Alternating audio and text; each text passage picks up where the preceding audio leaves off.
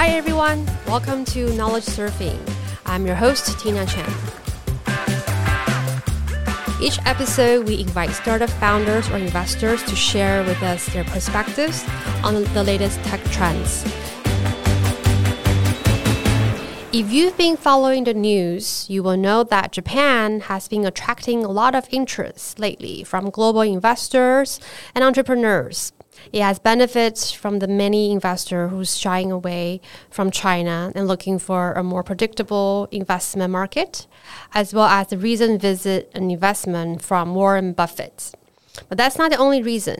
Japan is the third largest economy in the world, and the Japanese are sitting on 20 trillion in personal financial assets and 3 trillion in corporate deposits.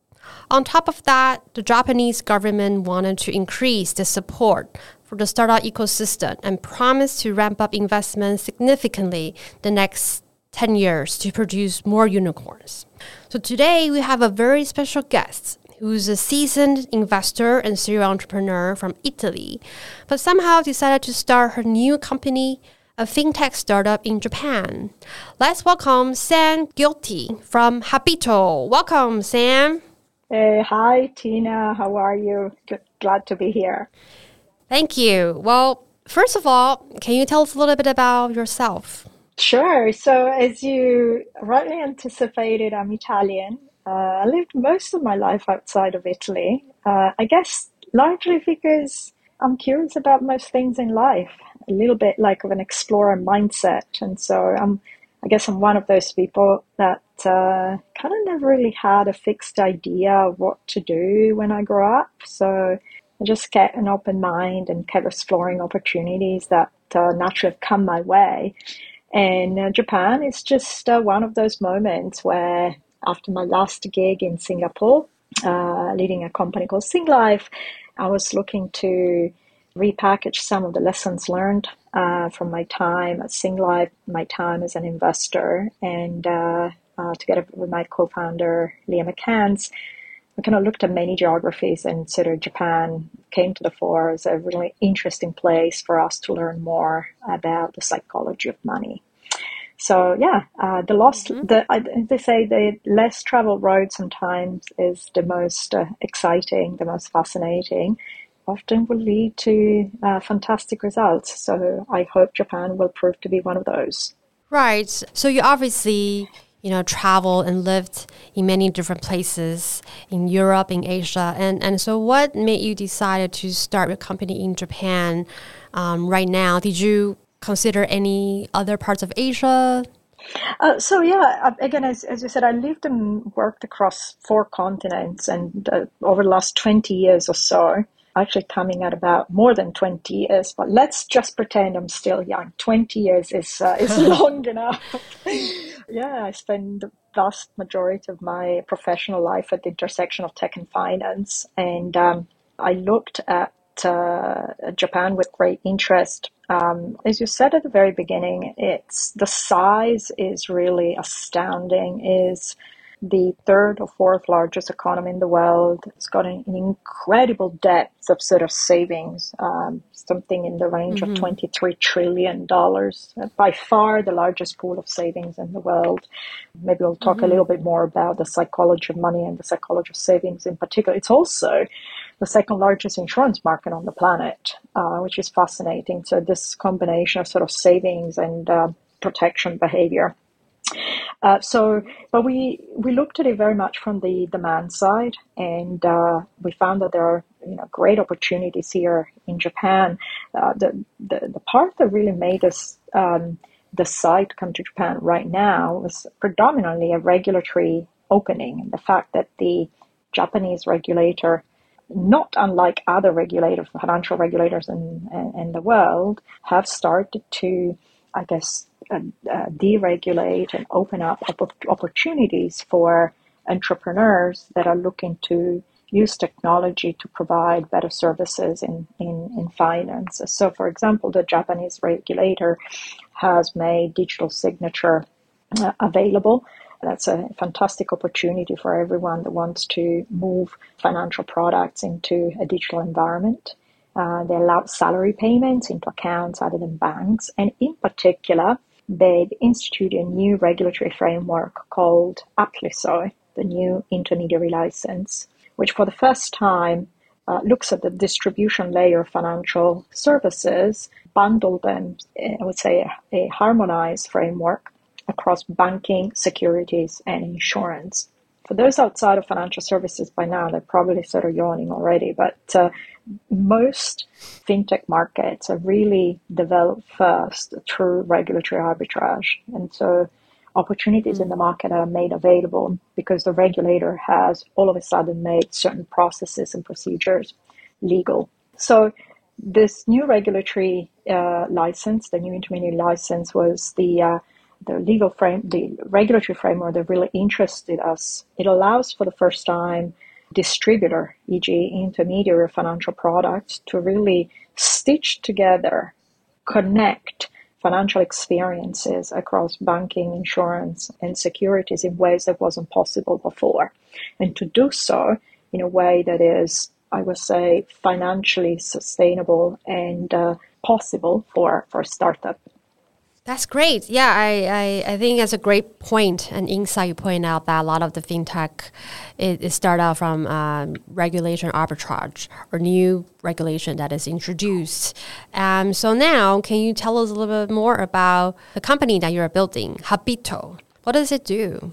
Uh, so hopefully the answer is a little bit in the name, right? The mm-hmm. the name Habitto comes from a, a it's a Japanese, I'll say, translation of the word habit in Japan, it's quite common to use English words and then to add a desinent that finishes with a with a vowel. So, for example, a card is a cardo.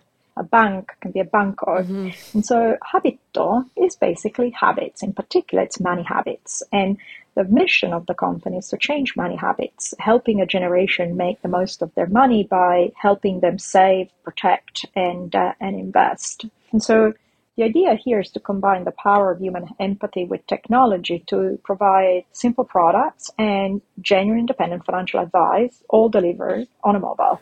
Okay, and and I, I, think you know you're creating this new type of digital bank, right? I think with a genuine financial advisor component to it, and and why do you think this is something that the Japanese consumer want? So here we we go back to a little bit the, I guess, the core hypothesis as to why we came to Japan and why we were fascinated by the, the money behaviors that we saw in Japan. We're approaching the problem, I believe, very much from a behavioral perspective. Most of financial institutions in Japan have addressed uh, money methods very much from a uh, supply side more products and then a little bit more products and a little bit more products, maybe addressing a little bit the distribution side. Uh, what we're trying to do is to really listen to the demand side and to pay particular attention to what the young generation, the 25 to 45 or so, what are they struggling with? Um, the Japanese, I don't know how familiar you are with the Japanese money behaviors, but Japanese are uh, the world's largest saver. saver. Uh, you don't have to teach in Japanese the, the value, the social value of saving, nor the social value of protecting what they've what, what they have accumulated. It, it's kind of sort of comes with a box. It's it's a social norm. It's actually considered irresponsible not to do so. You know, Japanese, unlike I would say other developed economies, the U.S. in particular, they don't really like to live beyond their means. Um, and mm-hmm. uh, which creates a little bit of a problem for sort of credit uh, credit institutions. Right. But if you look at it instead from a from an investment perspective and the risk taking, um, they actually have um, a very difficult past, particularly during the 80s and 90s. I think if you talk to the average person mm-hmm. here in Japan, everybody has a little bit of a horror story. Family members, fathers, mothers, uncles, cousins, they've literally lost lost their shirts mm. uh, during sort of the, the mm. great um, Japanese depression of the early 90s and, you know, the, uh, and the, when the stocks really fell by 90%.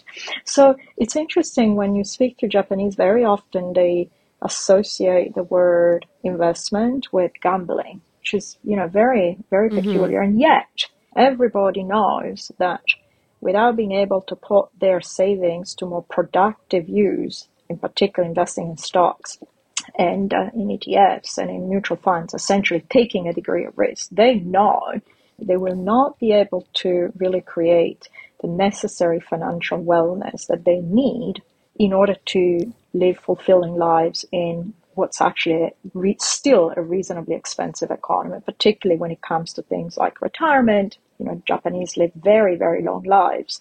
So you need to create mm. substantial nest, um, egg nest, for, to be able to sort of live, you know, well in your 90s. So actually, unlike what people think, the young generation is painfully conscious of this uh, problem and this conundrum, and yet they really do not take any action. And it's really that aspect that is at the heart of what we're doing at Habitto. We're trying to unlock money behaviors and to help people make the first step into saving better and then uh, in due course moving some of their savings into more productive investments and also into insurance protecting their wealth. Right. That is, you know, fascinating, you know, with the background of, you know, during the 90s, you know, the stock market, the Great Depression that caused a lot of people, uh, Japanese, you know, lost their money. And now the culture is, you know, more around saving and less around putting money in stock market or, or investment. And, and that's why you guys created this this new product to kind of encourage them to start think about financial planning uh, more proactively.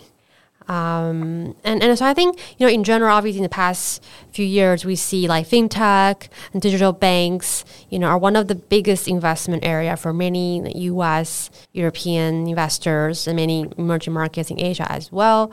But it seems like, you know, we haven't seen the same level of investment in that area in Japan. Do you think, you know, in what you describe might be um, the reason? And do you think now maybe things will start changing?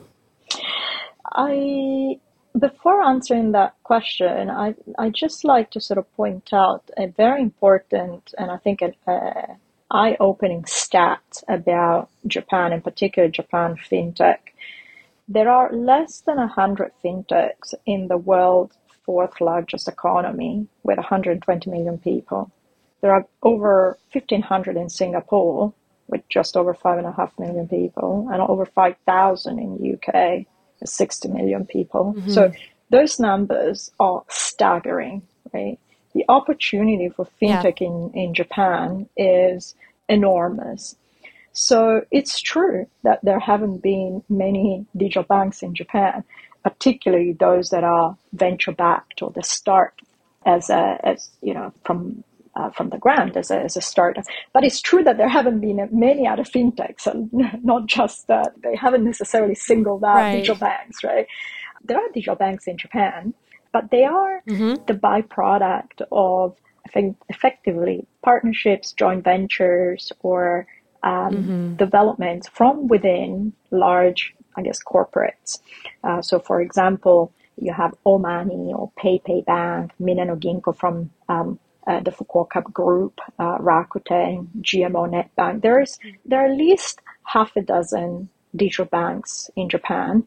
Um, I would say all of them probably struggling to turn out a profit, predominantly uh, mm-hmm. because the majority of them are really mo- trying to monetize that uh, customer base, some of which actually, you know, in the millions, predominantly through through lending. Uh, it's, it's unsurprising, right? Because their mothership is a bank. Mm-hmm. Uh, but uh, yeah. as I mentioned earlier, you know, Japanese um, are not generally, you know, great spenders, or say they don't really like to live beyond their means. They certainly don't rake up big debts. So you know, trying to monetize a banking base through lending products, which is generally what happens anywhere around the world, mm-hmm. is particularly hard in Japan. If you look at it specifically through the eyes of a fintech, most fintechs around the globe as well have generally struggled to monetize digital banks uh, through through lending mm-hmm. products, which is why I think a lot of the digital banks have sort of started to introduce human components, human advisors in various forms to really help people move to products that carry risk, namely investments, and in particular, products that have, I would say, more sophisticated configurations, for example, life insurance. And so, particularly investments and life insurance are, in my opinion, very interesting ways to monetize a, a large retail finance customer base, which is really sort of where we are focusing on. We're building essentially a bancassurance model. We're acquiring customers uh, Japan's best saving market rate, um, 30 basis mm-hmm. points guaranteed returns. And then we are monetizing that relationship through the help uh, of human intervention, human advisors that sit behind a mobile phone, in order to then help customers move towards higher yield products, as I said, particularly investments and uh, life products. Right. Yeah, that is you know really interesting, and, and I know you've uh, obviously worked and invest in many fintech company in the world. Would you compare you know the, the different user behaviors in maybe Europe, in Asia, when it comes to you know using a fintech product? Uh, so I would say the the penetration of usage of fintech products in Japan are significantly below that of I would say, comparable economy. So, you know, notably Western Europe, UK, US. I think I was reading mm-hmm. I was reading a stat like third of Brits actually use a fintech product or other. I don't know the exact right. number in Japan, but I believe that number is, you know, well under 5%. percent mm hmm So partly is a question of sort of services being available, but the other is also familiarity with brand, new brands, mm-hmm. familiarity with uh, with new services.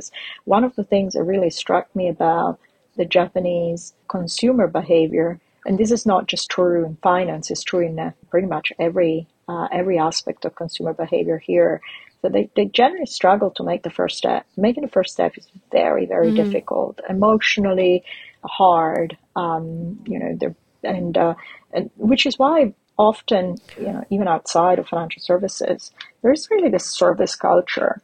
I don't know if you ever, mm-hmm. you know, walked into a department store in Japan or, you know, many retail store. They actually have people that don't seemingly have much of a job other than just welcoming people through the door and uh, just being there at hand if a customer ever mm-hmm. uh, has a question you know that level of service outside of Japan is very very uncommon, very uncommon indeed. So this service culture mm-hmm. I found it very very interesting, and so we try to sort of translate that need of human comfort and security and sense of belonging into what we're building at Habitto, which is why we think that this combination of sort of tech and human is very important to help people make the first step. Right. Yeah. I think especially now when you know, we're seeing like AI and like virtual assistant popping up, and people are, you know, really fascinated about those. But then in Japan, it seems like, you know, people prefer real humans, right? Providing real, genuine services that they trust. Yeah, I think so too. They tend to also have generally much higher level of sort of loyalty towards brands and products. This I've noticed and I've heard many other entrepreneurs here in Japan and said it's it's hard to acquire customers in Japan, but once you have them, you probably have them for life. And incidentally, this translates also in you know business relationships, partnerships, uh, investor relations. I remember also, you know, when I was uh, in a way on the other side of the table, you know, getting through the door the first couple of LPs in in Japan was very hard. But once you get through the door mm-hmm. and uh, they invest the first fund, it's very, very likely that they will continue to invest thereafter. So there's a deep sense of sort of relationship building and the value and the effort that people and organizations put into building relationship that is valued in Japan nowhere else in like nowhere else in the world. Mm-hmm. Right. And and speaking of the unique culture of Japan, right? Like it's, it's such a wonderful country, right? Everyone, I think, love visiting Japan. Like the food, the culture, uh, the scenery, the services, everything is just it's just amazing. Um, but however, you know, as, as, a foreigner, right, who's building a company in Japan, you know, have you experienced any perhaps culture shocks, right? And and also, you know, do you think there's any perhaps advantages in building a company in Japan as a foreigner? Oh, what a great question, Tina. Um, I was about to say I'm kind of almost in shock every day. You know, every, every day something happens. I'm like, wait, what? right? right. Um, but building a company in Japan is uh, mm-hmm. is probably one of just about the craziest things that I think I've ever embarked upon. Mm-hmm. It's you know because it's it's hard to build a company, but it's so much harder to build in a place where you have no cultural references and you don't speak the language. So mm-hmm. very early on, we had to figure out a way of sort of you know becoming relevant and uh, uh, play play the Japan card as soon as possible we were very lucky at the very start to onboard two phenomenal individuals. Uh, one advisor, Kashiwagi-san, formerly CFO at Nomura, just doesn't get more institutional finance than that. Uh, and also our CEO and representative director, Kume-san, who's been 30 years in the insurance industry here, very, very well-renowned in, individual in the, in the industry, and particularly with the regulator. Without those two individuals, we frankly would not have had a, a chance or stood a chance to really be where, mm-hmm. where we are today. So building this, what I call a human middleware, has mm-hmm. been very, very important for us. So, so this is not about the product or the tech or the license that you get. This is about how you build the DNA of a company that is meant to, you know, last, particularly in, in, a, in an environment where culturally and uh, uh, linguistically it's uh, it's very very difficult uh, to for a foreigner like like me right to to do business. Right. Yeah I, I can imagine you know because I think coming from uh, a more American or European culture where people communicate more directly sometimes when you're in Japan you don't know if you know the answer you're getting right? Is, is it a yes? Is it no? You know sometimes it might take a while to to figure out right that's right. I think you you you said the, you encapsulate. I think the essence of Japan. It takes a while. If you if you approach Japan with the knowledge that things will happen in due course, uh, mm-hmm. you you will probably be able to cope with you know a lot of the uh, challenges related to uh, you know, timing, uh, speed of reaction, developments, etc. So the biggest risk, I think, for an entrepreneur in Japan, frankly, is just running out of cash, right? Because it just takes so long mm-hmm. to get mm-hmm. things done. Right, must be stressful. Um, well, but but you know, as we, I mentioned in the opening, right, the Japanese government seems really bullish about startups, right? And then they wanted to promote the startup ecosystem in Japan. And they're investing a lot, a lot of money, resources into building um, for a, a, stronger ecosystem. Are you noticing overall sentiments towards startups becoming more welcoming? And and how is the you know maybe the funding fundraising environment in Japan? I think sort of mention the the sheer stats of the um, sort of Japan fintech versus the, the sheer size of the market, in particular the finance market. You know, Japan Japan is cheap. You know, Japan is cheap, but it's mm-hmm. not poor. Japan's you know the yen is uh, it's one of the lowest point uh, against the dollar. Yep. Uh, everything there's lots of interest from both venture and private equity investors to come and sort of clean up some of the assets that exist. So there's great opportunities in private markets. I think in in Japan the uh, public market, the Tokyo Stock Exchange is again, it's uh, probably mm-hmm. one of the highest point of the last 20 years or so. So things are looking on right. the rise. And this is particularly interesting when things are not looking so rosy and promising outside of Japan. I think Japanese LPs yep. are, are still one of the few LPs that collectively are deploying money in private equity and invest and in uh, venture. And mm-hmm. uh, uh, so yeah, I think that there is an opportunity for investors outside of Japan to look more, in, I guess, aggressively into the the Japanese yeah. market. And for startup founders, uh, you know, in Japan, I think the government is trying to, you know, unlock opportunity for local entrepreneurs. I think a lot more needs to be done from a education perspective. It's you know still the vast majority of the young Japanese dream of a you know, a job for life. Uh, you know, the numbers are changing mm-hmm. and the percentages are shifting, but it's still very, very high in Japan compared to other other markets. Yeah, we need to stimulate the, um, particularly the younger uh, generation to, you know, find entrepreneurship as a really desirable way mm-hmm. to uh, spend their their time and their interest. Right. Do you feel that you know given that there's so much macro change in Japan, right? Like um, the, the stock market is, is hitting all time highs, and then well, the yen is, is very low. But but I think are do you think these changes are are they helping um, to push young generation in Japan to become entrepreneur? It's a million dollar question. It's a million dollar question. I, I, I hope so, right? I think uh-huh. I think Japan would benefit for a far more widespread, yeah. acceptable entrepreneurial talent. Uh, it, you know, mm-hmm, it, mm-hmm. as a society, just paying more uh, value into yeah. uh, risky activity mm-hmm. uh, would, would generally benefit society, particularly in the mid to long term. Certainly, yep. having capital available, more capital available, can't hurt.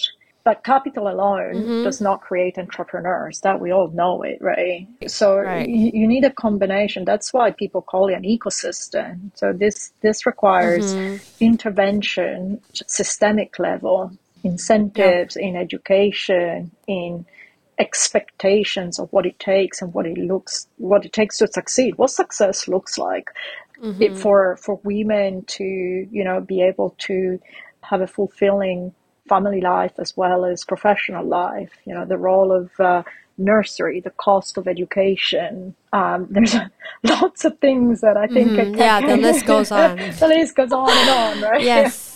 um, yeah. Yeah. I was just gonna say, you know, during my recent trip to Japan, I talked to some VCs, investor, and then and then also some founder, and they seem to to think that you know there's been some success story of you know Japanese young founder uh, sold their company or exited the stock market and put their company IPO, and and now they are you know obviously financially uh, rich um, but then th- those uh, founders, successful founder, are also becoming the, the role model and, and now encouraging more um, young people to to start their own company rather than working at a big company, which is usually the uh, the the career path, right, for, for the young generation. That's so, right. That's right. So I think that seems to be very encouraging, at least. Mm. I think. Yes. Well, I think that's it for today's episode. Well, thank you very much, Sam, for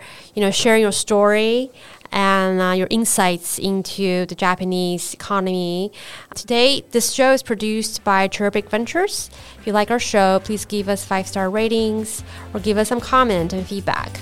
Well, we will see you next time. Thank you, Sam. Goodbye. Thanks, Tina. Take care. Bye bye, everyone. Thank you.